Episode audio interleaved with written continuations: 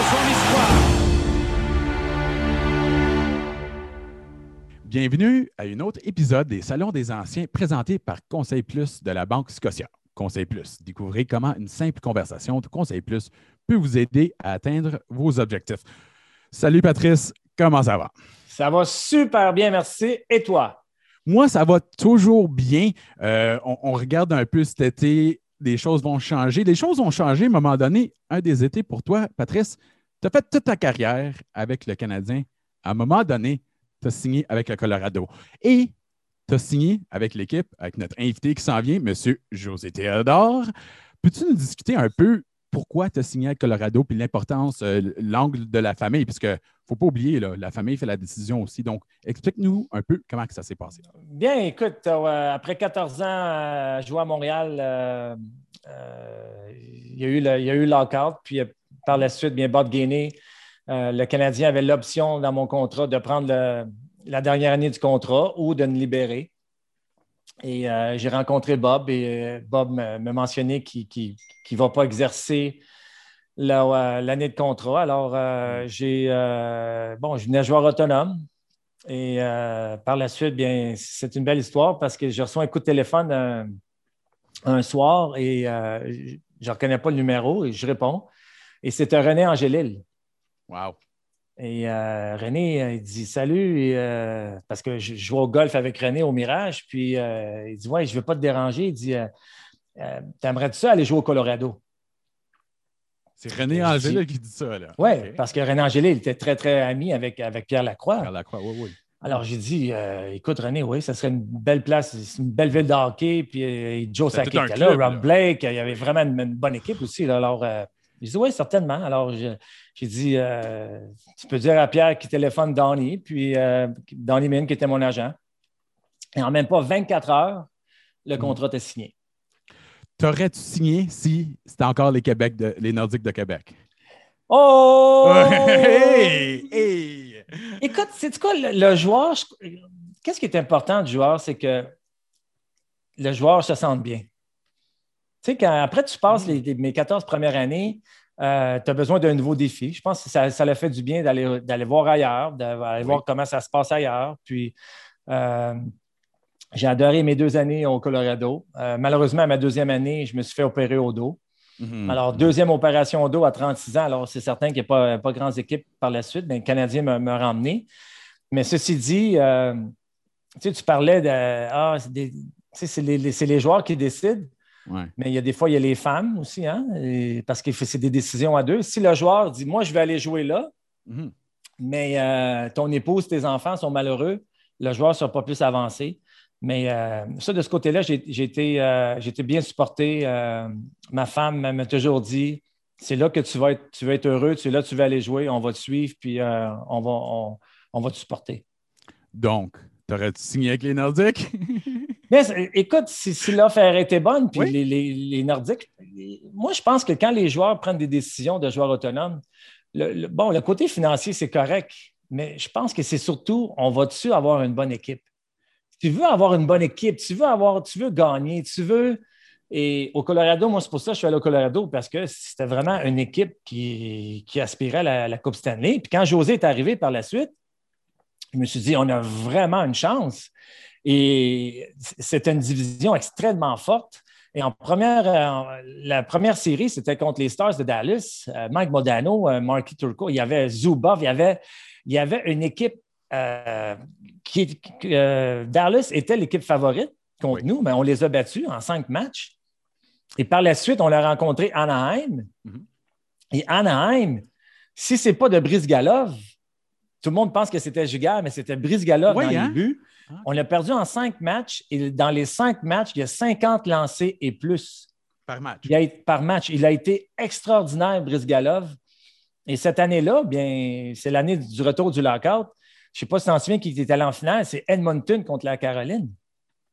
Alors, Edmonton, parce que oui, oui, oui, oui. oui? Wow. Oui, absolument. Puis c'était Arthur c'était Cam Ward qui a pris la relève de Arthur Zerbe, si je me rappelle bien, parce que la première série, c'était contre les Canadiens. Bon, en parlant de gardien de but qui, voyait 50 tirs par match, on va discuter avec euh, José Théodore. Écoute, c'est un, de mes, un, de mes joueurs préférés quand j'étais plus jeune. J'ai encore sa tuque. Euh, on va en discuter avec José Théodore, un de tes coéquipiers, homme très intelligent, passionné. On a hâte de retour bientôt avec notre invité. Voici Conseil Plus. Une nouvelle façon d'élaborer un plan personnalisé pour vous aider à garder le cap. Nous apprenons à mieux vous connaître. Puis nous élaborons un plan qui évolue à votre rythme en y ajoutant des produits et solutions selon vos besoins pour vous aider à atteindre vos objectifs actuels et futurs. On apprend à vous connaître pour mieux vous guider aujourd'hui et demain. Conseil Plus, uniquement à la Banque Scotia. Donc, on est de retour avec notre invité. C'est un invité très spécial. Patrice, tu le connais bien, gagnant de, du trophée Hart, gagnant du trophée Vizna, gagnant du trophée Bill Masterton, un des meilleurs gardiens de but de l'histoire du Canadien. Bonjour, José Théodore. Comment ça va? Très bien. Merci de me recevoir. C'est un plaisir. Bon, premièrement, euh, José, tu as fait transition récemment. On, on, va en revenir à ta carrière, mais tu as fait transition. Peux-tu nous un peu expliquer où tu en es rendu et comment la transition de joueur à analyste s'est passée? Ben, ça a été quand même assez. Euh, moi, ma, retraite a assez bien passée parce que c'est souvent c'est difficile pour un joueur d'arrêter, de tout de suite arrêter du jour au lendemain. Puis là, tu te cherches qu'est-ce qu'on fait. Mais moi, dans mon cas, je, m'étais blessé à ma dernière saison avec les Panthers. Puis je savais qu'à 36 ans, c'était une blessure assez sérieuse. Je m'étais déchiré l'aine. Et puis, j'avais été incapable de revenir au jeu. Fait que je savais que c'était c'était un peu là, un, pile ou face si j'étais pour trouver un autre contrat. Puis euh, je m'entraînais, je parlais avec mon agent, il y avait quelques options. Mais quand j'étais rendu au mois d'octobre, euh, à, peu près, ouais, octobre, là, TVA m'ont contacté pour, euh, pour signer avec eux à être analyste. Puis ça, tout de suite, ça a bien été parce que j'ai tout de suite fait une transition de, tu sais, j'étais au hockey, j'ai arrêté, sauf que j'étais encore, j'ai resté impliqué, j'ai resté aussi entouré de boys, fait qu'on avait un peu là, ce sentiment de faire partie d'une équipe, une équipe. Puis, fait que la transition, elle était super bien. Puis, en plus, je faisais beaucoup de, petits projets à l'extérieur du hockey. Vers la fin de, ma carrière, j'ai été beaucoup impliqué en immobilier avec euh, Serge Chavard, Mario Messier. Fait que, ça a commencé à prendre de plus en plus de place. Fait que quand j'ai arrêté de jouer, j'en ai juste profité pour me lancer en affaires plus sérieusement et puis pour continuer avec mes chroniques, analystes dans le Journal de Montréal. maintenant, c'est à la radio. Fait que ça s'est bien fait.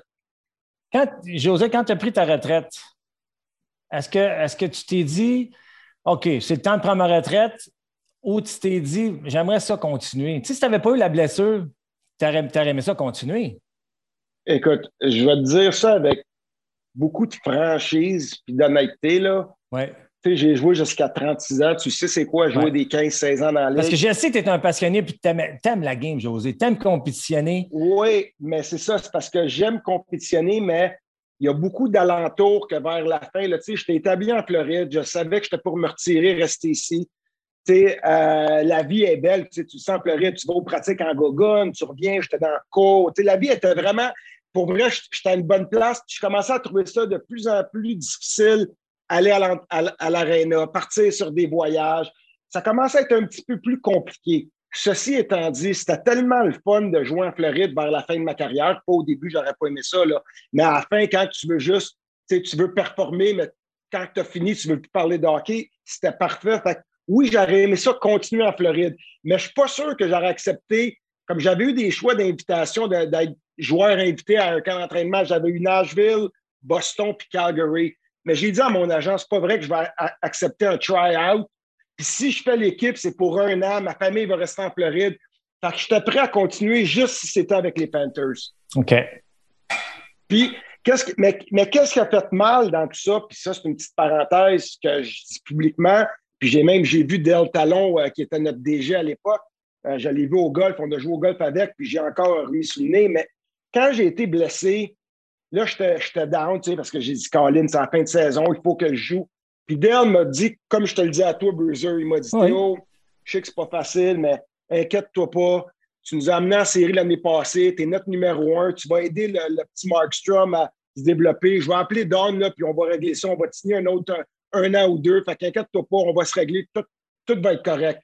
Moi, j'appelle Don. Je dis, hey, Don, je dis, Floride va t'appeler, ils veulent me signer parfait, whatever, on dit oui à n'importe quoi, je voulais juste continuer. Et là, c'est l'été que les Panthers ont été vendus. Finalement, là, tout d'un coup, euh, Del Talon, ouais, c'est pas ça que j'avais dit, non. Fait que, il m'a comme dit une information qui m'a excité, mais finalement, il n'a pas livré la marchandise. Fait que ça, ça a été le côté plus difficile à accepter. C'est j'ai comme senti qu'on m'a un peu joué dans tout ça. Mais, ça laisse un goût amer. Ben, ça laisse un goût amer, oui. Puis il a fait la même chose après avec Jovanovski, euh, Del Talon. C'est un gars que je respecte pareil. Là, je veux dire, il ne peut pas faire plaisir à tout le monde. Mais moi, j'ai, moi, j'ai pour mon dire, il n'était pas obligé de venir me parler s'il était pour me dire de quoi qu'il n'était pas capable d'accomplir. Ça laisse un goût amer, sauf que ça a comme rendu ma décision beaucoup plus facile de dire OK, là, je passe à autre chose, puis je mets une croix, puis on va, on, va voir qu'est-ce que le futur nous, nous réserve. En tant qu'analyste, euh, évidemment, on va venir te voir pour des analyses au sujet des gardiens. Nous, les analystes normales, on ne connaît rien au sujet des gardiens, donc on va chercher les experts. T'as-tu des fois que des joueurs vont t'appeler et dire Hey, écoute, euh, José, lâche-moi donc un peu? Euh, parce qu'évidemment, tu connais beaucoup des joueurs qui sont encore dans la ligue, donc il y, a la connexion professionnelle et personnelle hein, qu'il faut jouer un peu. Ben, c'est sûr. Euh, c'est certain qu'un gars que j'ai vraiment une bonne relation, là, que, comme si je te dis de parler d'un Francis Bouillon, de Mike Ribeiro, de Patrice, c'est sûr que je vais tout le temps regarder le positif, même si des fois, il y aurait peut-être de quoi de négatif, je pourrais. Ça, c'est sûr que c'est juste parce que c'est quand même en bout de ligne, j'ai une job d'analyste, puis je vais être honnête, mais quand tu as des personnes, puis il y en a peut-être sept ou huit personnes que je vais défendre plus, il n'y en a pas beaucoup. Mais après ça, écoute, pour avoir de la crédibilité dans ce monde-là, le monde à Montréal, vous connaissez trop votre hockey pour que je vais là puis je commence à raconter de la bullshit. Ah, c'est pas de la faute de Price, euh, il a été voilé quand je sais qu'il n'a pas été voilé. Mais à l'inverse, des fois, il y a des buts que on blâme le gardien de but, puis c'est zéro de sa faute. Mais moi, je vais vraiment. Moi, moi mon, ma job puis mon but, c'est de parler en ondes quand je suis en radio, quand j'écris dans le journal, de la même façon que si on soupe, on prend une bière, puis on parle du Canadien. Je vais te dire qu'est-ce qui me passe par la tête, puis avec mon expérience, ça se peut que tu ne sois pas d'accord, mais je ne vais pas parler avec mes émotions. C'est pas comme, je ne prends pas plus pour le Canadien qu'un autre club. C'est sûr que je veux que le Canadien gagne, mais en bout de ligne, je suis là pour rapporter ce que je vois, rapporter mes expériences, puis qu'est-ce que je pense. Puis de là, après, ben, le monde en fera leurs propres conclusions. On est présenté, le balado lui-même est présenté par Conseil Plus. Donc, il faut parler du côté euh, argent. Moi, je sais que vous deux, ce n'est pas vraiment mes affaires, mais vous avez signé plusieurs contrats dans votre vie. Les contrats, généralement, ça monte. Comment gère-t-on euh, le côté santé mentale quand on signe un gros contrat dans une ville comme Montréal? Écoute, on sait que vous n'êtes pas seulement des robots de il y a des émotions, il y a de la pression. Comment on, gérerait ça, Patrice et euh, José? Ben, Patrice, je vais te laisser parler. Tu as plus d'expérience que moi, puis je vais te dire mon, mon côté après. Vas-y, Breezer. Bien, c'est certain que quand tu signes des, gros contrats, il faut que tu fasses attention à ton argent. Comme j'ai déjà mentionné, il y a souvent des gens qui, euh, qui t'approchent, qui veulent t'investir dans leur business, euh, dans un restaurant, dans, dans l'immobilier, dans, mais je pense qu'il faut que tu restes la, tête froide, puis il faut que tu te concentres.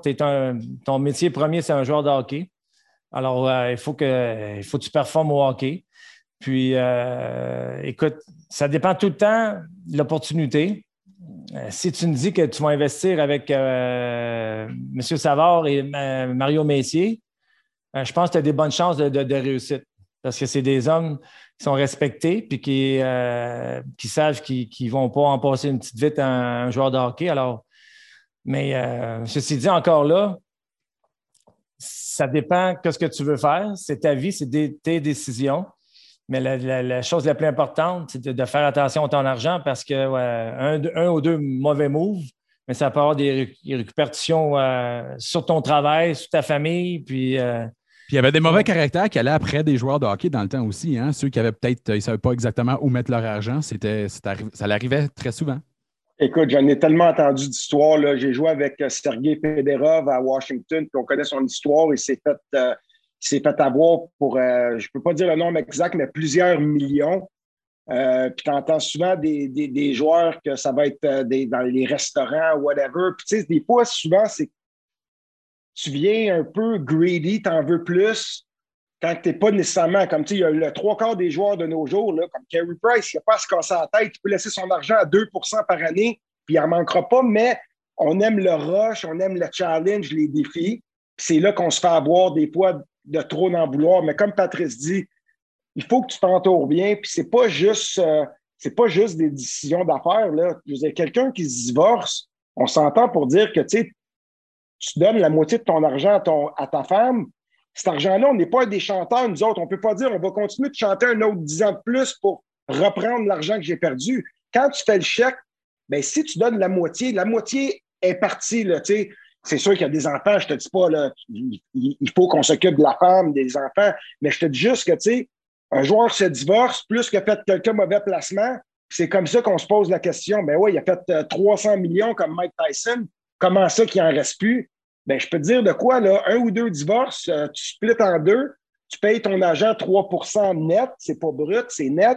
Euh, ça va vite. Là, tu as un train de vie, puis tu te retires, tu as 35 ans, tu as un autre 50 ans à vivre, puis tu n'as pas nécessairement les, les, mêmes revenus. La plupart des joueurs vont se fier à leur agent ou à leurs parents. Mais les parents, on les aime, on leur fait confiance. Mais il y a des mauvaises histoires là-dedans aussi, Jack Mais il y a des mauvaises histoires, exactement. Alors, c'est pas des professionnels, c'est pas. De, bien placer ton argent, de bien. Il faut que tu aies voir des professionnels. il faut qu'il y ait un lien de confiance. C'est pas, pas évident. Là. On va changer le sujet. José, est-ce que tu te rappelles de la date avril 9 2002? C'est un match contre les sénateurs d'Ottawa que vous avez gagné 4 Oui, ouais, ça, c'était le retour de Sakou. Ça nous prenait une victoire pour euh, se qualifier en série. On avait gagné 4-3. Ça, je me souviens, oui. Toi, évidemment, tu étais le gardien de but, tu as passé le plus de temps sur la glace. Patrice, toi, tu étais le joueur qui a passé le plus de temps de la glace. Pour nous, pour toute une génération, c'était un des plus beaux moments dans l'histoire. On sait que c'était euh, une innovation qui était à la Maurice Richard qu'on a donné à vous est-ce que vous pouvez nous expliquer un peu qu'est-ce qui se passait sur la glace, dans le vestiaire, les sentiments, les émotions que vous avez passées ce match-là pour le retour de votre capitaine euh, qui, avait vaincu le, euh, cancer? Ben, de mon côté, c'était une saison, euh, une saison qui a été difficile dans le sens qu'on n'était pas sûr de faire les séries, loin de là. Puis là, on avait eu au mois de mars une séquence, je pense, de sept victoires d'affilée pour continuer de se maintenir dans le peloton. Fait que, tout, je pense pas mal tout le monde, moi inclus, tout le monde, on était un peu à bout, puis on donnait vraiment le deuxième effort, mais on commençait à manquer de jus. Et quand on a su que Sakou était pour jouer son match, faire un retour, je peux vraiment dire que ça, ça a été le, petit extra pour moi qui est allé chercher, qui, est allé me chercher un autre, peut-être un petit 10-15% de motivation de plus, un petit euh, regain d'énergie, parce que, tu sais, comme je dis, j'avais joué plusieurs matchs de play, moi, de mon côté, je commençais à être fatigué mentalement. On avait de la pression de performer. Et quand Sakou, on a vu qu'il a joué, ça a vraiment. Écoute, le monde, les, fans ont été incroyables. C'était en partant l'hymne national. Je me souviens encore de l'ovation qu'on lui a donnée. ça, je pense que vraiment, on a gagné ce match-là juste avec l'émotion et l'intensité qu'on est allé chercher avec le retour de Sakou. Écoute, ça a été une soirée, et premièrement, José vient de le mentionner, c'est une soirée inoubliable. Euh, est-ce que je m'attendais à une innovation comme ça? 8 minutes, 10 minutes, pas, ça, pas, du tout. Mais quand tu es sur la patinoire, tu entends, les fans, euh, ça vient de chercher. Ça vient de chercher. Puis c'était euh, pleinement mérité pour Sakou. on savait nullement quand il était pour revenir au jeu mais on savait qu'il s'entraînait, puis on savait qu'il, euh, lui, personnellement, je ne sais pas s'il s'était fixé un target de dire Moi, je vais revenir ce match-là. Mais quand on a appris la nouvelle, écoute, ça a été comme euh, ça a été une boule d'énergie euh, inespérée parce qu'on ne s'y attendait pas. Et d'avoir remporté ce match-là, c'est la crème, la crème sur le gâteau. Puis par la suite, bien, comme José l'a mentionné, on, on s'est on, a fait les séries éliminatoires, puis euh, même la première ronde, hein, José, on a battu Boston. C'est-tu, puis là, Koivu a compté tout un but, hein? C'est-tu le dernier match de la saison ou dans les séries? Même Jack Edwards, il a donné crédit à Saku Koivu, puis je trouve que ça, c'est fort, ça. Quand Jack Edwards complimente un Canadien, là, c'est fort pareil. Mais, mais y avait-tu comme des émotions dans le locker room? Est-ce que vous parliez ça dans le vestiaire? Est-ce que, c'est comment? Est-ce que vous le laissez faire, son propre affaire? C'est comment dans le vestiaire? Écoute, on, on, était, on était tous au courant de qu'est-ce qui se passait, qu'est-ce qu'il en était, sauf que chaque joueur, on, a nos superstitions, on a nos préparations. Fait qu'on ne veut pas trop, trop bifurquer de notre préparation pour que, si tu mets trop d'importance sur telle affaire, mais tu oublies de te préparer toi-même, tu n'es pas plus avancé. Je pense que c'était comme, on le savait tous, qu'est-ce que Sakou voulait dire à l'équipe, c'est notre capitaine, mais en même temps, on savait qu'il était nerveux lui-même, on le laissait se préparer tout seul. Puis nous autres, on s'occupait, on voulait juste être sûr qu'on lui donnait l'effort maximal pour qu'il puisse réussir. Mais je pense que c'était plus, juste en se regardant, tout le monde, on savait ce que ça voulait dire, mais on n'était pas obligé vraiment d'en parler. Bien, José, José, je suis entièrement d'accord avec José, c'est que oui, c'est un match. Bon, Sekou revient, il a battu le cancer, mais on a quand même un match à jouer. C'est ça, lui, il a joué 8 minutes. Là. Exact. Puis écoute, euh, si c'est José qui est dans, le filet, il faut qu'il fasse les arrêts. Puis moi, je, écoute, euh, je joue contre la, le trio de l'autre côté, bien, il faut jouer bien défensivement. Puis c'est l'avantage numérique, mais il faut que je performe. Alors, tu comprends, une fois que l'ovation est terminée, tu as un match, puis il faut que tu performes, puis il faut que tu gagnes. Tu n'as pas le choix. Alors, c'est certain que l'ambiance cette, cette soirée-là, c'était magique. Mais ça reste qu'on a un travail à faire. Puis c'est une moins bonne histoire si vous perdez, là. C'est ça. Exact. L'histoire n'est pas pareille. Tu as raison, Marc. L'histoire n'est pas pareille si on perd le match. C'est pas ça, c'est que ça nous le prenait aussi pour, pour, pour être certain de, se qualifier en série. Ça nous prenait la victoire. Puis là, je pense qu'il restait peut-être un match après ça contre Buffalo, si ma mémoire est bonne. Mais pensez, il nous reste un match. Si on le perd, on n'est pas sûr de perdre les séries. Fait oui, le retour de Sakou, mais nous autres, on a quand même bûché depuis le mois de septembre pour faire les séries. Fait que Sakou, c'est arrivé à point. Ça nous a donné un boost qu'on avait besoin parce que les joueurs ont commencé à être essoufflés. D'ailleurs, c'est ça qui est arrivé contre Caroline. On a battu Boston. Ça a été très difficile. Mais là, contre Caroline, à un moment donné, on a juste manqué de ressources, manqué de jus. Mais je pense déjà que ce qu'on a accompli cette année-là avec les blessures qu'on avait, je pense que c'est euh, quand même assez exceptionnel. Moi, je me rappelle très bien une saison exceptionnelle. Euh, je suis certain que tu t'en rappelles toi aussi, José, en 2002. Premièrement, quand on rentre, est-ce que la Ligue te donne une copie du trophée Vizina? Comme si je rentre dans ton vestibule, y a-tu, y un Vizina? Puis oh, oh, oh! Wow! OK, wow! Ça, c'est le Vizina, Masterton, Hart. Puis ici, la seule chose que je garde, c'est mes, mes masques. Comme tu sais, les masques, je les ai pas mal. Euh, garder. Puis ça, c'est d'autres plaques pour 500e euh, match ou des jeux blancs. Mais je garde les, les euh, mes trophées, puis évidemment, ben, les, trophées, euh, les, trophées individuels. Ici, j'ai mes. Ça, c'est les Coupes Mosun que je garde. Fait que, j'ai quand même j'ai quand même mon petit coin là, hockey, mais ma femme, elle ne veut pas que j'en prenne trop. Elle me dit tout le temps, elle dit Je veux que tu gardes le minimum, le strict minimum. Ah! bon, ben, j'imagine que tu gardes quand même seulement une Coupe Molson parce que si je me rappelle bien, tu as gagné 178 Coupes Molson d'affilée dans le temps, là, me semble. Ouais, non, mais ça, je les garde aussi, ça. Je les garde. Voici Conseil Plus. Une nouvelle façon d'élaborer un plan personnalisé pour vous aider à garder le cap. Nous apprenons à mieux vous connaître. Puis nous élaborons un plan qui évolue à votre rythme en y ajoutant des produits et solutions selon vos besoins pour vous aider à atteindre vos objectifs actuels et futurs. On apprend à vous connaître pour mieux vous guider aujourd'hui et demain. Conseil Plus, uniquement à la Banque Scotia. José, moi j'aimerais ça recommencer un peu au début. Bon, tu as, joué ton hockey junior à Saint-Jean. Euh, une carrière correcte, hein? pas vraiment une bonne équipe non plus. après ça, tu es allé à Hall, mais ton année de repêchage, tu te fais repêcher par Canadien. Là, il y a Patrick Roy qui joue le Canadien. C'est quoi ta première réaction? T'étais-tu déçu? Dis, oh non, c'est Patrick Roy qui est là. Comment, comment, comment tu t'es senti? Bien, premièrement, c'est ça. Euh, Saint-Jean, c'était une organisation qui s'en allait de nulle part. La preuve, ils ont déménagé à Rimouski après. Fait moi, mon stage junior, je peux vraiment dire qu'il a débloqué quand je suis allé à Hall pour mes deux dernières saisons, mais été quand même repêché quand je faisais partie des Lynx. Ouais. Euh, et puis, écoute, je vais être honnête, je savais que le Canadien était très intéressé à un gardien de but parce que Patrick commençait à prendre, prendre de l'âge. avec seulement 26, 27 ans, mais à l'époque, on se disait il faut préparer la relève.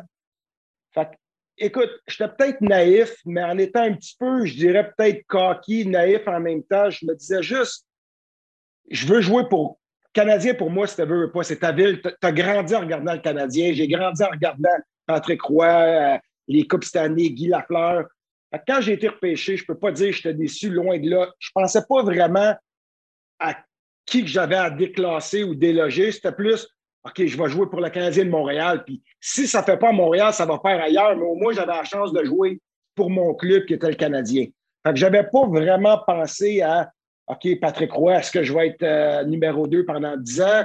Moi, c'était plus, j'ai toujours fait ma place toute ma vie. Fait que j'ai dit, pourquoi ça changerait dans la nationale? Je vais faire je vais faire mon chemin, je vais faire ma place, puis les cartes vont, vont tomber à bonne place. C'était comme ça que je voyais ça. Là. T'as-tu, euh, dans tes années juniors aussi, tu as gagné la médaille d'or au championnat mondial junior? Ça, ça a été une belle expérience, hein? La médaille d'or, parce que, encore là, c'est quelque chose que depuis que tu es jeune, tu sais, tu as fait partie d'équipe Canada. Depuis que tu es jeune, à Noël, on regarde l'équipe Canada junior, puis tu sais que c'est les futurs vedettes de la Ligue nationale. Puis tu sais que quand tu manques tu manques le bateau, tu ne peux pas y retourner. Si à 19 ans, tu n'as jamais été, tu es, mort. Tu ne peux jamais dire je gagne une médaille d'or avec les championnats juniors. c'est tellement dur y parvenir parce qu'on le sait, il y a trois ligues, Ontario, Ligue de l'Ouest du Québec. Euh, c'est pas toujours facile. Moi, j'ai eu la chance d'être gardien de but partant. J'étais numéro un. On a gagné la médaille d'or. La seule chose de mon côté que je regrette un petit peu, c'est que moi, mon année, le tournoi se faisait à Boston. Puis l'équipe américaine était vraiment pas bonne, il était déclassé en partant. Fait on a joué la semi-finale contre les Russes. C'est beau si il y avait l'amphithéâtre était rempli peut-être à 40% Et la finale, c'était contre les Suédois, puis c'était pareil, c'était 50% de spectateurs. Fait que j'ai pas vraiment connu le tournoi comme si ça se fait au Canada ou si ça se fait en Russie ou, ou en Europe à quelque part, mais une médaille d'or, c'est une médaille d'or dans n'importe quel pays, par exemple. Oui. Moi, j'ai eu la chance de voir, puis en parlant de, des équipes juniors, moi, je vivais à Ottawa, à Hull, tu pouvais aller au Bob, ça c'est le nom de l'aréna, le Robert Gertin. Tu pouvais aller voir José Taylor. Il y avait Gordy Dwyer puis Sébastien Bordelot sur l'équipe. C'est ça. Les billets étaient 6 OK? C'est le même aréna que j'ai vu Nathan McKinnon jouer juste à côté de Jonathan Drouin pour 8 Donc, quand vous avez la chance, vous pouvez aller voir des étoiles comme José Théodore jouer dans le junior mais dans le temps, c'était Hull, il y avait le boom doublon, le bop, ça n'existe plus. Ouais. à c'est Gatineau. Euh, mais on va aller de là. Moi, tu as pris la relève encore une fois avec Patrice. Tu as pris la relève à Patrick Roy, encore quand tu t'es fait échanger au Colorado, hein, plus ou moins. Roy il était parti pendant une couple d'années, mais ils n'ont jamais vraiment trouvé un autre gardien but partant. J'aimerais te demander deux choses. Premièrement, euh, c'était comment jouer comme un francophone dans une autre ville? Vous deux, vous avez commencé dans une ville francophone, vous avez été une ville anglophone. Toi, tu as signé là, Patrice, tu t'es fait échanger. José, et José, comment ça s'est passé l'échange? En termes d'émotion, en termes de. Euh, littéralement, ben, comment ça s'est passé?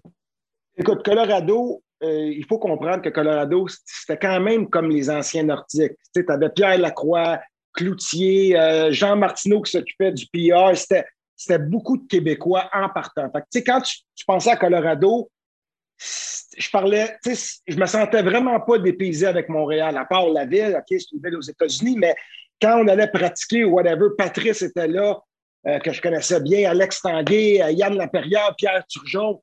Qu'on avait pratiquement plus de Québécois là-bas qu'à Montréal. Fait la transition assez bien faite, sauf que moi, dans mon cas, qu'est-ce qui a été difficile, c'est que je m'étais blessé quand j'ai été échangé, ça a pris un autre un mois et demi avant que je puisse commencer à, jouer. Euh, ça, ça a été plus difficile. Ça a été peut-être. Euh, j'étais surpris que je me fasse échanger pour la seule raison que j'étais blessé. Je savais que peut-être à Montréal, mes, mes jours étaient comptés. Ça n'allait pas trop bien cette année-là, mais quand tu es blessé, je ne pensais pas qu'une équipe aurait été me chercher. Mais quand j'ai vu que c'était Pierre Lacroix et Colorado, j'étais un euh, très satisfait parce que c'était le temps que j'avais besoin d'un nouveau défi. Puis euh, arriver avec une équipe que je connaissais plusieurs joueurs, dont Patrice. D'ailleurs, euh, Patrice m'a hébergé dans son sous-sol à mon, euh, à mon début parce que j'ai, j'ai rejoint l'équipe au mois de mars, je crois. Fait que là, on a joué en série. on a battu Dallas au premier tour, mais j'étais quand même là deux mois. Fait que Patrice, il était assez correct pour m'héberger. Fait que j'étais comme, j'étais comme dans le fond, son, J'étais comme leur troisième enfant. J'étais très gâté. Je peux dire que j'ai été très bien gâté chez Patrice. ça, c'est quelque chose que j'oublierai jamais. Patrice n'était pas obligé de faire ça, puis il m'a pris avec bras ouverts. Pour moi, ça a été une transition beaucoup plus facile à cause de ça, pour être bien honnête. Ben, c'est parce qu'il faut, il faut admettre aussi que Stéphanie, et Romy, tu n'avais pas, pas suivi. Alors, c'est certain que ce n'était pas facile pour, euh, pour toi, mais ah! écoute, on t'avait, euh, je t'avais accueilli, José, comme, euh, comme un frère. Puis, je pense c'est un, un, coéquipier que, que j'ai toujours apprécié, puis qu'on est vraiment, vraiment des, bons amis. Je pense que c'est la moindre des choses que je fasse ça. Puis mes filles en parlent encore aujourd'hui, que ouais, t'en souviens-tu, papa, quand José habitait avec nous, puis mes, filles t'adorent. Puis Ça, a été, des beaux moments. Honnêtement, là, euh, j'ai, bien aimé ça. J'ai une petite question pour toi, José, parce que je me rappelle, à un moment donné, je voulais une tuque. Tout le monde au Québec puis en Ontario de l'Est voulait une tuque.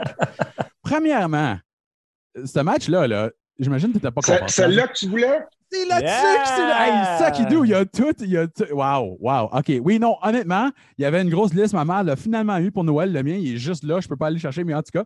Euh, premièrement, c'était-tu confortable, ces matchs-là? Ça avait l'air vraiment pas confortable. Puis, euh, deuxièmement, est-ce qu'ils t'ont donné un petit. Ils ont donné un petit coupe de la marchandise là, pour tes trucs? Parce que, hey, il était dur à trouver. Ça, là, écoute, c'est quelque chose qui est arrivé que c'était vraiment pas prévu, que c'était pour faire un gros splash comme ça. C'était mon frère Rock, tout simplement. Il a eu le flash, il a juste dit, parce qu'on avait vu la veille, on avait pratiqué avec les anciens, puis les anciens avaient la tuque avec le pompon. Puis vu que le, nom, c'était la, classique héritage, pour faire un peu référence dans le temps, tu jouais au hockey dehors et tout. Fait que mon frère, il a juste dit, écoute, ça serait le fun que tu mettes la tuque juste pour le warm-up.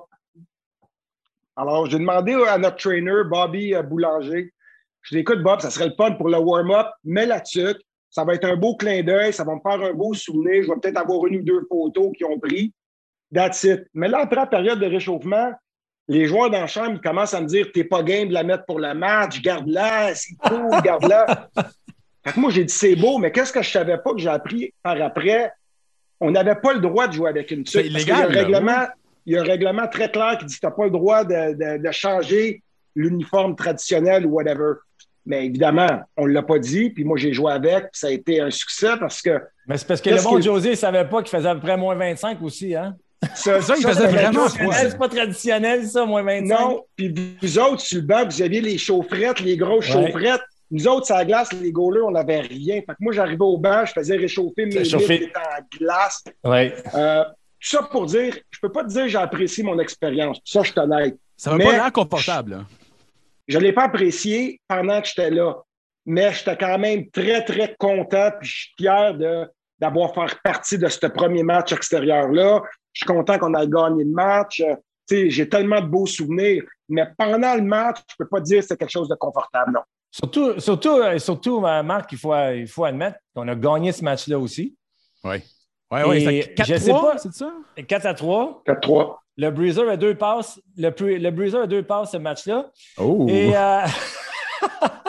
je te dis, tous les enfants qui jouaient sur la glace là, dehors, en Ontario, en Québec, ils, avaient la tuque. Chaque gardien de but l'avait la tuque. C'était comme un changement culturel. Là. Mais non, tu essaies de dire, José, ils t'ont pas donné une coupure ben, de. Attends, j'ai pas fini mon histoire. Là, quand je voyais après que c'était la folie pour la tuque, Là, il était un peu trop tard pour appeler Puma puis demander un kickback, on s'entend, mais j'ai quand même appelé Puma et j'ai dit écoutez, boys, là, je dis en moyenne, vous vendez 7000 tucs par année, puis vous êtes rendu à 150 000 tucs. Je dis est-ce que vous voulez faire une association? Parce que ça peut être un bon flash. Alors, tout ça pour dire, par après, j'ai réussi à signer un contrat de trois ans avec Puma, qui était un petit peu comme euh, pour l'endorsement de, de, le linge, puis j'avais des petits, euh, des petites royautés, mais rien par rapport à la TUC. La TUC, ça, tout simplement, ça m'a, ça m'a mis un pied dans la porte, puis j'en ai profité par après. Mais pour la TUC, malheureusement, je n'ai pas pensé que ça aurait été si gros que ça. Sinon, je leur aurais donné un coup de téléphone avant, c'est sûr. Marc, je ne sais pas si tu t'en souviens, je suis certain que Théo, lui, s'en souvient. Quand on a gagné le match, après le match, j'ai été un des premiers. J'étais tellement content, tellement fier. Et je m'en viens pour féliciter José. Puis mon patin parce que la glace n'était pas vraiment belle, on va, on va, se le dire. Là. Je prends une fissure et comme je viens pour euh, donner un beau hack à José, Béling Banang, le breezer, les quatre fers en l'air. Ah, qu'est-ce que tu veux? Ah ouais, c'est un, beau souvenir. Moi, moi, je ris de ça. Qu'est-ce que tu veux qu'on fasse? Le, ben, plus important, c'est qu'on avait, on avait, gagné le, on avait gagné le match. Moi, j'étais content. José, en 2010, tu as gagné euh, le trophée Bill Masterton, comme tu as montré tout à l'heure. Euh, peux-tu nous conter un peu l'histoire euh, de pourquoi, évidemment, il y, a, aussi la charité qui est arrivée par après? Je sais que c'est un issue qui est quand même délicat, donc on apprécie que tu peux en parler et je te laisse en discuter. Ben, le, trophée Masterton, c'est un trophée, c'est sûr quand tu es jeune, c'est pas un trophée que tu souhaites gagner parce que c'est souvent parce que tu as eu une épreuve difficile. Fait que c'est pas quelque chose que tu dis. Je respectais tout le temps les joueurs qui l'ont gagné avant moi parce que c'est des, c'est des forces de caractère, puis c'est aussi valorisant que n'importe quel trophée, sauf quand tu es jeune, c'est pas un trophée que tu veux gagner. Fait que c'est pas un trophée que je pensais vraiment pendant que, pendant que je jouais à Washington, mais ça a été un concours de circonstances. Dans le fond, euh, c'était la saison, ma deuxième saison à Washington. Euh, on a eu un fils qui, est décédé après deux mois de vie. Alors, ça, ça nous amenait. Il est décédé le 14 août. Fait pas besoin de te dire que le camp d'entraînement, ça commence au mois de septembre. Fait que été-là, je passais mes journées à l'hôpital et je n'ai pas été m'entraîner trop trop. Fait que je n'avais pas la tête au hockey, mais la réalité, c'est que tu as quand même une responsabilité. j'avais un gros contrat avec euh, Washington. J'étais le gardien de but numéro un. Euh, puis je voulais absolument quand même euh, être capable d'avoir une bonne saison parce qu'en bout de ligne, il n'y a personne qui va avoir de pitié pour personne. Si tu ne performes pas, tu ne joues plus dans la Ligue nationale. Fait que moi, je me suis comme servi un peu de l'aréna comme un genre de sanctuaire où est-ce qu'en temps normal, j'arrivais à l'aréna, je sais pas, une heure avant la pratique, puis tout de suite après la pratique, je me déshabillais, je prenais une douche, puis je courais à la maison. Mais là, cette année-là, vu que j'étais peut-être seul, je ne parlais pas à trop de monde dans le sens, je ne voulais pas me faire déranger, J'arrivais à l'aréna deux, trois heures avant une pratique. J'allais dans le gym, je m'entraînais, je regardais des vidéos, je restais. Fait que ça a comme été un sanctuaire qui faisait pour moi, j'étais capable d'oublier un petit peu tous les problèmes à l'extérieur du hockey. Puis je me concentrais sur le hockey, puis ça m'aidait à oublier la réalité, dans le fond. Je pouvais vraiment oublier la réalité. Fait que ça a fait en sorte que ça a été une de mes meilleures saisons en, carrière. J'ai fini avec 30 victoires, 7 défaites. Ça a été une très bonne saison.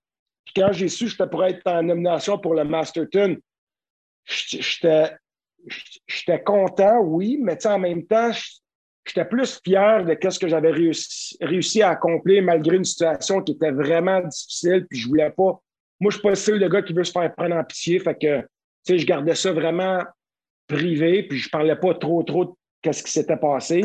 Mais oui, ça a été une saison très difficile. Puis pouvoir dire que j'ai gagné le Masterton, mais c'est comme un peu une façon aussi pour moi, à chaque fois que je regarde le trophée, de me rappeler, de me rappeler de, peut-être des moins beaux moments, mais en, quelque part, au moins, ça me, ça me rappelle de tout ce qui est arrivé et pourquoi j'ai gagné ce trophée-là. Mais bravo, euh, José, parce que c'est pas. Euh, c'est pas, pas évident. On, sait tous, bon, on a la, la pression de performer, comme tu l'as mentionné mais on a tous des vies personnelles. Mhm. Et souvent, les gens ne savent pas, Théo, ça.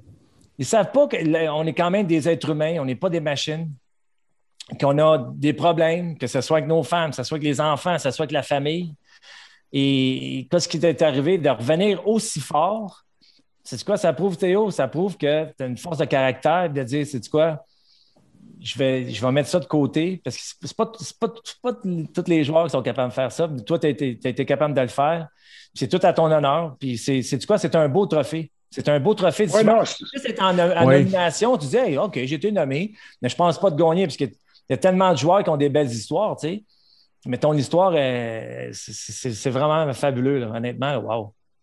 Non, puis comme tu dis, tu as un bon point. La seule chose, des fois, tu sais, comme, écoute, là que je suis en retraite, on en parle plus ouvertement que quand, tu joues, tu veux tellement pas brasser de, de, troubles. Tu ne parles pas tout le temps, mais que je trouve plate, c'est que souvent, on est identifié à notre salaire, puis à cause que tu fais beaucoup d'argent, tu n'as pas le droit d'être triste, tu n'as pas le droit d'avoir de la peine, tu n'as pas le droit d'être malheureux. C'est comme, comme si tu étais un robot. Robot hockey. Mais la réalité, là, prends n'importe quel être humain, puis tu perds un enfant ou tu divorces, tu as de la misère avec ta fille parce que whatever, euh, ou ton gars, il a des problèmes de drogue, bien, ça va t'affecter même si tu fais 15 millions par année. Puis ça, souvent, le monde, c'est comme ils ne veulent pas l'entendre, ce côté-là, mais la réalité, c'est qu'on ça nous affecte comme n'importe quelle autre personne dans n'importe quel autre domaine.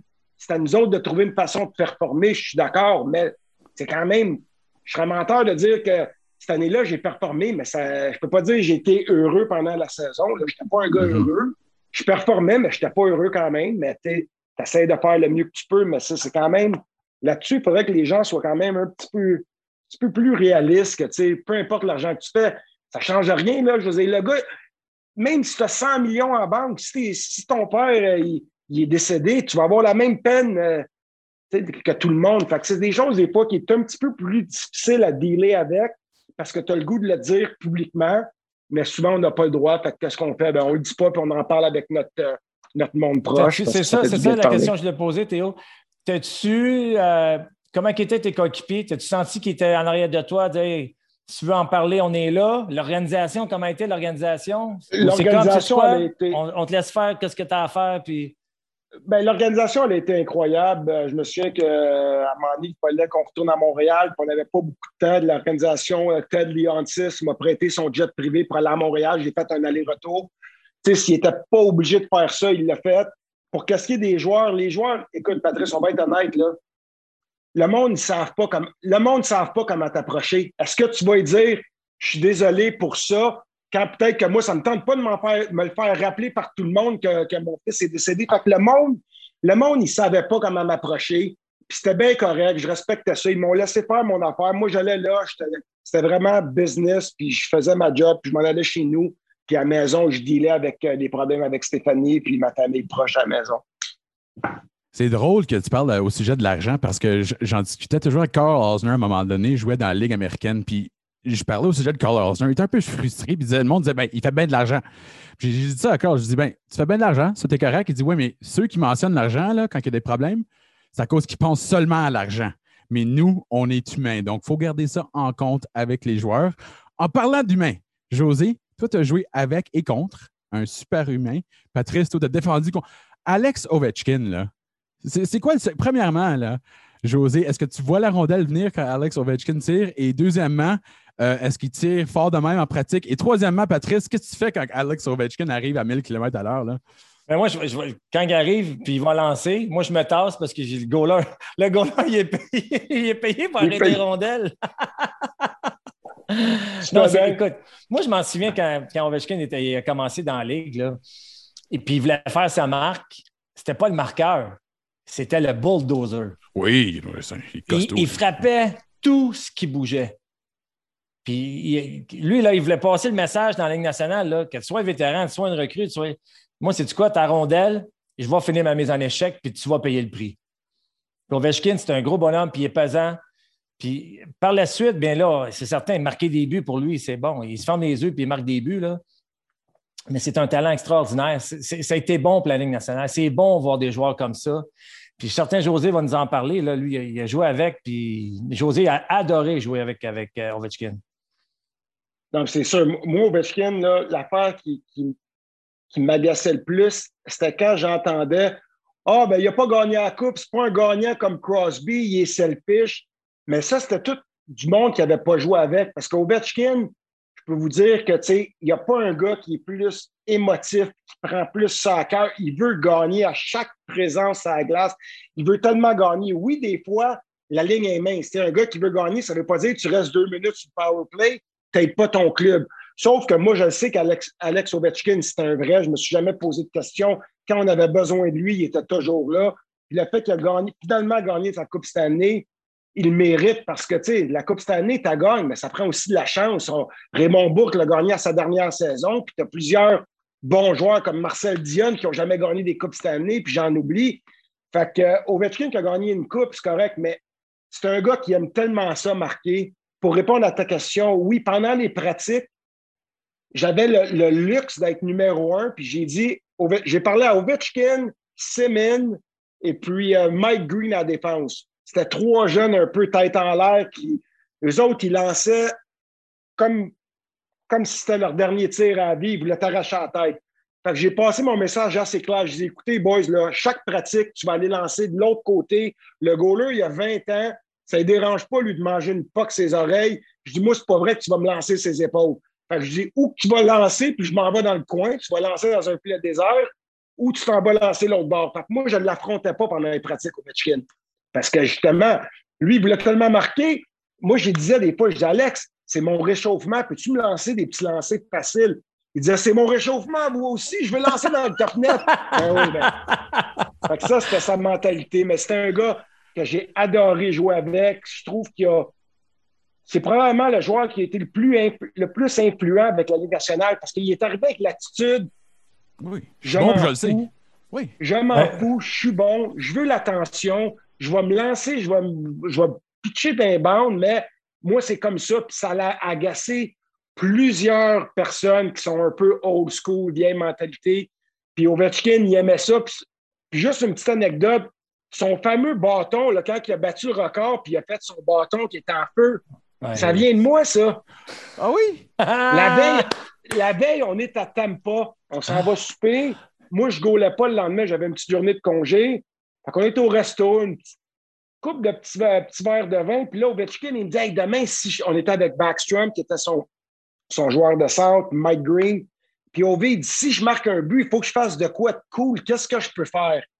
Puis si vous regardez la reprise, moi, j'y avais dit, mais moi, j'ai dit un coup de tête, j'ai dit, il ne le fera jamais. J'ai dit, Ovi, j'ai dit, quand tu scores, fais venir tous tes coéquipiers, fais signe à tout le monde de venir, mets ton bâton en terre, puis je dis, tu te réchaufferas les mains. Comme si ton bâton il est en feu, tu te réchauffes. Mais lui, si tu regardes la reprise, quand il marque son but, il fait signe au gars, mais il n'y a pas personne qui va le voir. Fait il fait signe, les gars, ils vont pas. Puis là, moi, je l'ai écœuré parce que quand il a fait, moi, j'avais montré, je vais mettre mon iPad ici pour que vous voyez, là.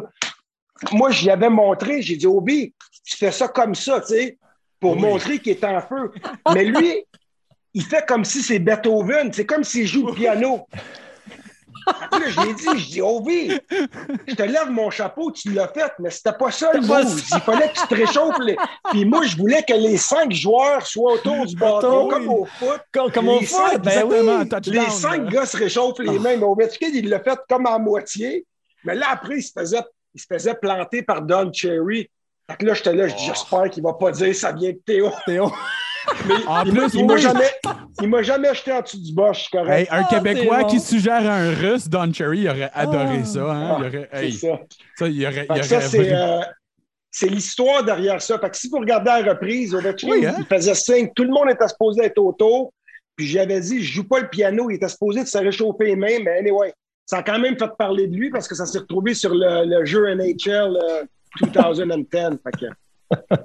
c'est drôle parce que dans ce temps-là, une chose de même arrivait, puis on faisait des grosses causes. Là, on voit des gars aller entre les jambes dans un match normal. Faut que je te demande, Théo, toi, euh, est-ce que ça t'aurait insulté qu'un gars aurait essayé d'aller entre les, entre les pattes pour compter un but pendant un match?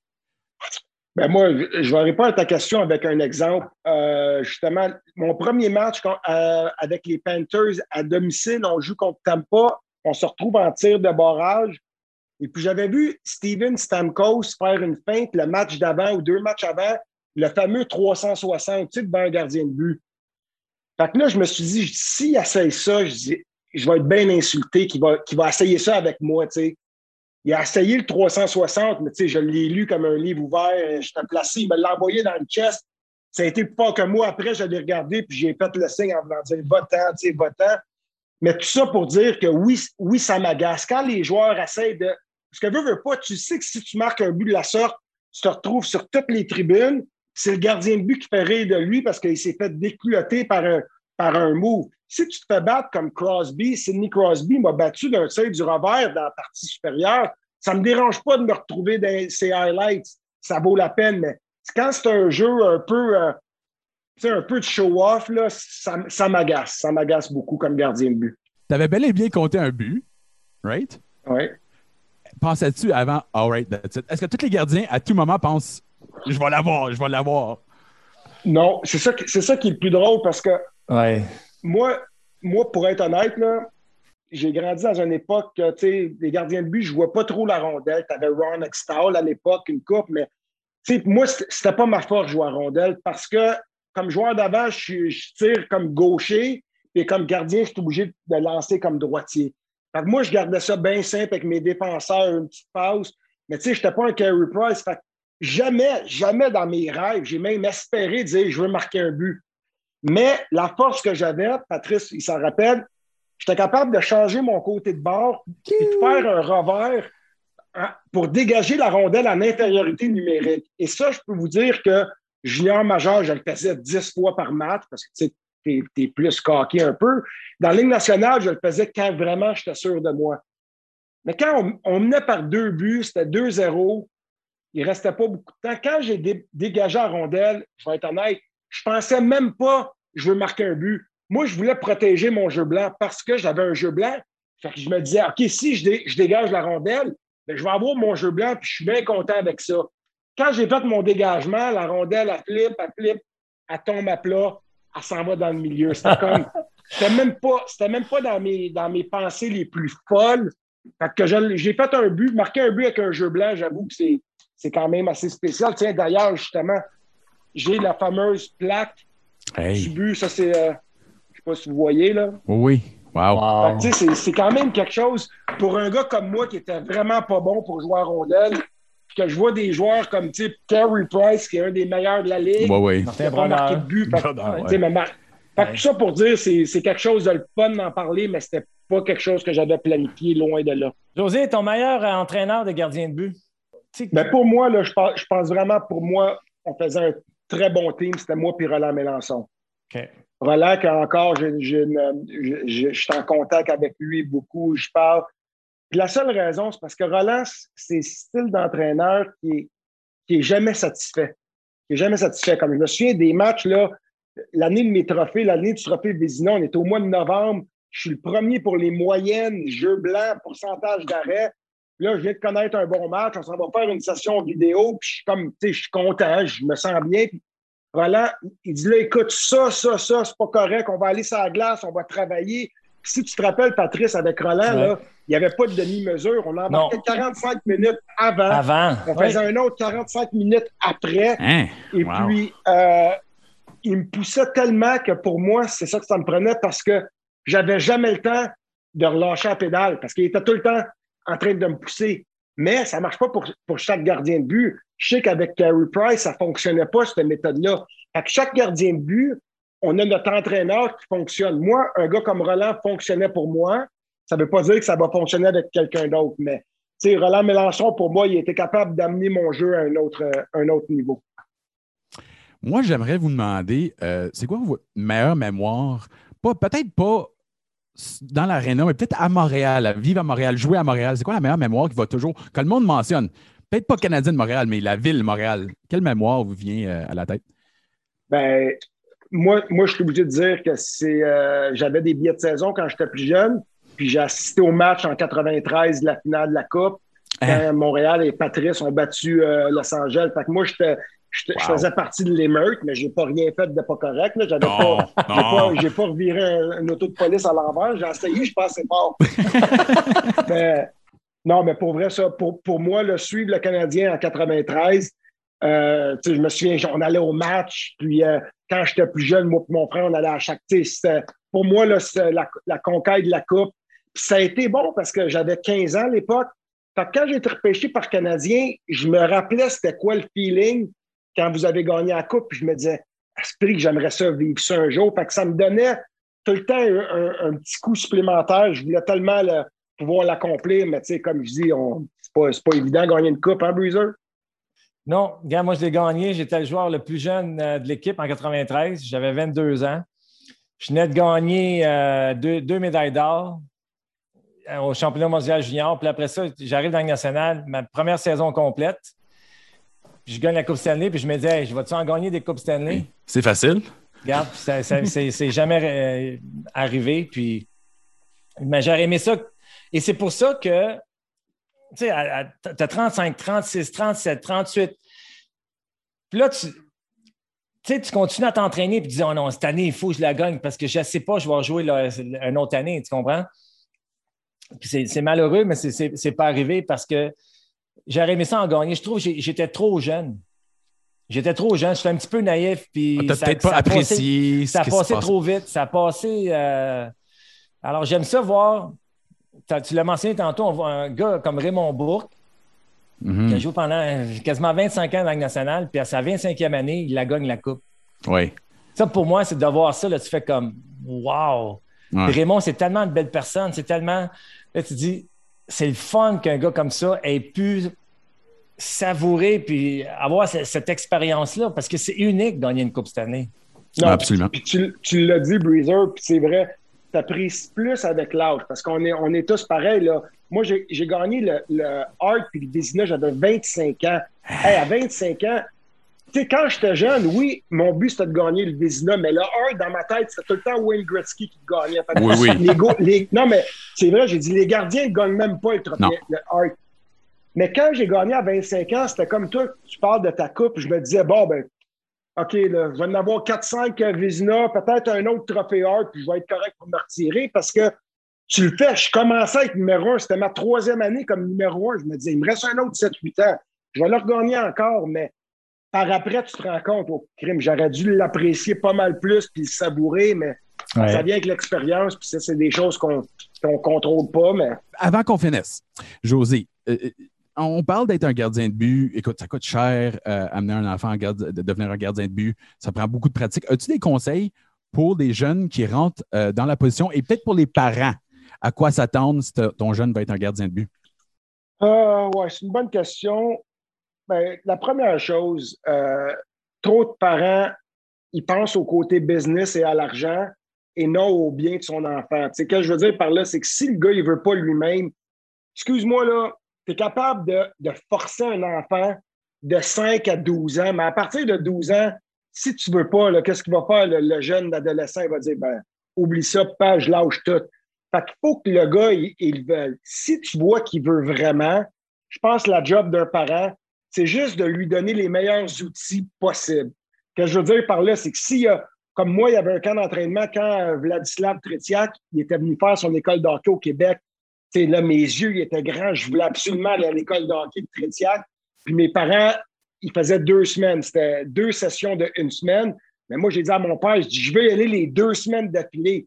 Mais c'est pas lui qui m'a forcé à y aller, c'est moi qui voulais y aller. Mais en retour, mon père, il a trouvé une façon de m'inscrire et de payer pour l'école de.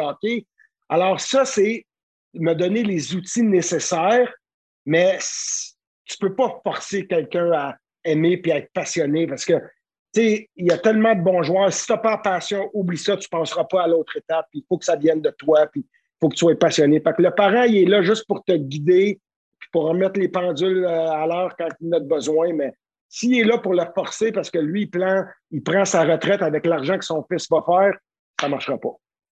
José, tu parles de, euh, passion. Euh, tu as deux belles passions. Hein? Pilote, d'hélicoptère. Puis là, récemment, tu as eu tes licences de, de, pilote d'avion. C'est wow! Je, suis vraiment fier de toi. C'est pas tout le monde qui peut dire ben, je pilote des avions, moi, là, puis euh, pilote d'hélicoptère. Félicitations, c'est vraiment cool. c'est cool pour vrai. Puis oui, je peux te dire, je, suis vraiment chanceux parce que c'est pas, pas facile de se trouver une passion. Toi, tu le sais, c'est les autos de course, puis tu as coursé, puis c'est une passion pour toi. Moi, c'est pareil. J'ai, j'ai pas beaucoup de passion. J'aime le golf, je me suis acheté un terrain de golf, puis j'aime les avions, fait que j'ai acheté un avion. Non. Ça, ça peut être prétentieux, là, mais on dit ça en blague. Je veux être sûr que tout le monde sait qu'on dit ça en blague. Ben oui, ben mais pour vrai, quand j'ai été changé de Montréal à Colorado, je trouvais le temps long parce qu'à Montréal, tu as les amis, la famille, tout le monde t'appelle, hey, on va luncher, on va souper. Là, j'arrive au Colorado, j'avais du temps libre, je finissais mes pratiques. Je fais quoi? Là, j'ai dit, ben, je vais prendre mes cours d'hélicoptère. Ça va me tenir occupé. Puis pour moi, en tant que gardien, moi, je performe le mieux quand ma tête est tout le temps occupée puis que j'ai quelque chose qui me fait décrocher du hockey. Fait que j'ai pris mes cours d'hélicoptère au Colorado à ma première année. J'ai eu mon permis, puis là, je me, je louais des hélicoptères un petit peu euh, dans la région de Denver. Ça a été une passion, mais j'ai mis ça de côté quand j'ai été changé, euh, après quand j'ai signé avec les Caps c'était rendu plus compliqué de voler avec la Maison Blanche. j'ai mis ça de côté. Puis quand je suis arrivé en Floride, j'ai fait un tour d'avion avec un de mes chums. On est allé à Orlando, aller-retour. Puis j'ai vu à quel point que les avions sont rendus confortables. Tu peux. Euh, la, technologie est incroyable. Je vais vous épargner les détails, mais c'est vraiment rendu avancé. J'ai dit, je vais prendre mes cours d'avion, ça va me tenir busy. Je n'avais pas dans tête de m'acheter un avion, quoi que ce soit. J'ai pris mes cours, j'ai capoté, j'ai fait un cours supplémentaire pour être, avoir les, euh, le rating, pour être capable de piloter euh, aux instruments, qui, qui, est important parce que ça peut te sauver la vie. Sans m'en être pris dans une tempête ou whatever, je suis capable de, de, de, naviguer juste aux instruments. j'ai fait tout ça, puis là, je me suis finalement, après avoir magasiné, je me suis acheté un avion, puis, tu sais, le trip, tu te réveilles, puis tu dis à ta femme, puis à tes deux filles, on s'en va à Disney pour passer la journée. Tu rentres dans l'avion, ça te prend 45 minutes. Ou avec mes chums, là, je viens de jouer le TPC Sawgrass, où est-ce que les, joueurs ont fait le, le Players Cup. PGA, je suis allé, on était quatre gars, quatre sacs de golf, on décolle, atterrit, va jouer au golf, on revient soi-même, je soupe avec ma femme pour souper, tu la liberté que ça donne, pour moi, c'est une, vraiment une passion. J'essaie d'en faire profiter à tout le monde.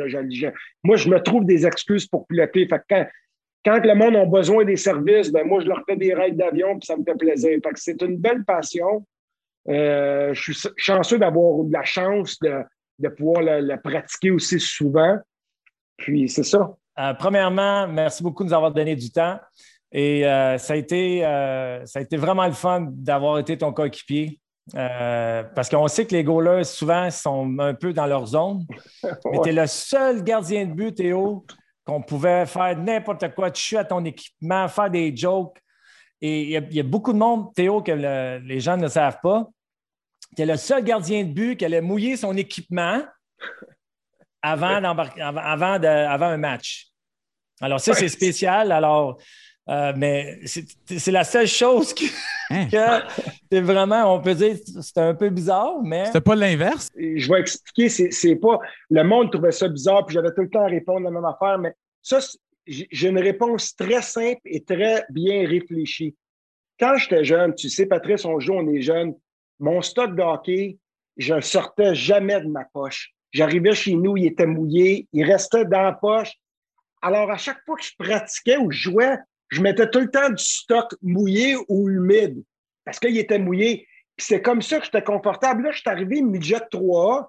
Là, on laisse ton, tu laisses ton équipement dans la chambre. Il y a, il y a de la chaleur. J'arrive le lendemain, mon stock, il, est croûté. C'est comme, c'est comme, comme du plâtre. Je disais, c'est impossible, là. Je suis allé le mettre dans la douche, puis j'ai remouillé ça, mais ça m'a suivi toute ma carrière jusqu'à dans la Ligue nationale. Je mettais mon stock ou dans le steamer ou je le mouillais un peu dans la douche avant d'embarquer. Fait que ça, c'est ma superstition, mais c'était plus une question de confort. Bon. Théo, félicitations pour ta carrière. Sois fier de ce que tu as accompli. Mais Breezer, toujours un plaisir. Puis tu sais que le podcast, je le fais parce que c'est toi qui me l'as demandé, mon beau Breezer. Parfait. C'est vraiment, vraiment apprécié. Non, mais salut, puis bonne job, les boys, lâchez pas.